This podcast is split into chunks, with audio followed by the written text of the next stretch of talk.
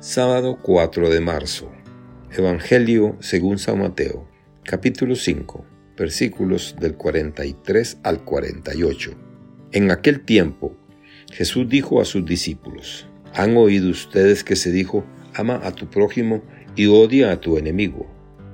Yo en cambio les digo, amen a sus enemigos, hagan el bien a los que los odian y rueguen por los que los persiguen y calumnian para que sean hijos de su Padre Celestial que hace salir su sol sobre los buenos y los malos, y manda su lluvia sobre los justos y los injustos.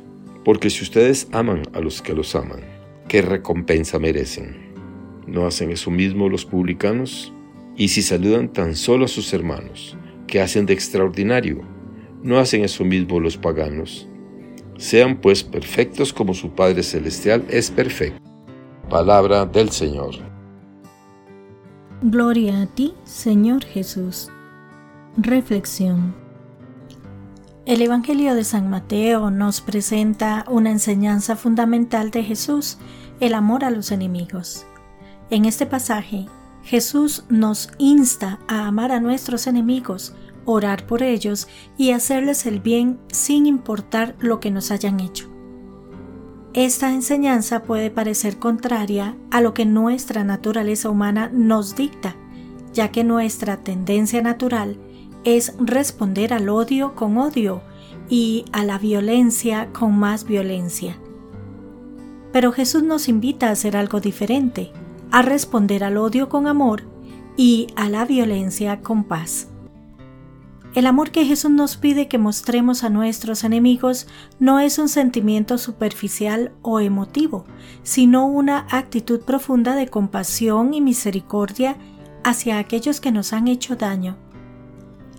Esta actitud de amor nos lleva a tratar a nuestros enemigos con dignidad y respeto, sin importar lo que hayan hecho. Jesús nos da una razón poderosa para amar a nuestros enemigos porque Dios ama a todos, incluso a aquellos que nos odian. Al amar a nuestros enemigos, estamos siguiendo el ejemplo de Dios, quien nos ama a todos sin excepción, y demostrando nuestra verdadera naturaleza como hijos e hijas suyos. El mandato de amar a nuestros enemigos es uno de los aspectos más difíciles de seguir en la enseñanza de Jesús. La mayoría de las personas pueden entender y aceptar el mandato de amar a los amigos y a los miembros de la familia. Pero cuando se trata de amar a los enemigos, es una tarea mucho más difícil. Jesús nos invita a amar a nuestros enemigos no porque ellos merezcan nuestro amor, sino porque el amor es una forma poderosa de transformar la realidad. Al amar a nuestros enemigos, estamos rompiendo el ciclo de la violencia y el odio que ha plagado al mundo desde tiempos inmemoriales. Estamos demostrando que hay otra forma de vivir, una forma en la que la compasión y el perdón son las claves para construir relaciones saludables y armoniosas. Además, Jesús nos insta a orar por nuestros enemigos.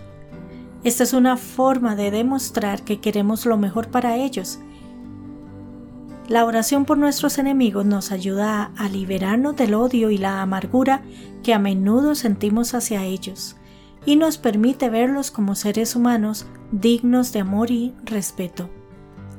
Finalmente, Jesús nos recuerda que al amar a nuestros enemigos estamos demostrando ser hijos de Dios. Al amar a nuestros enemigos estamos siguiendo su ejemplo de amar a todos incluso a aquellos que lo rechazan.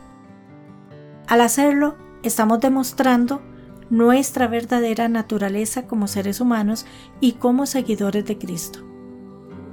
Que Dios les bendiga y les proteja.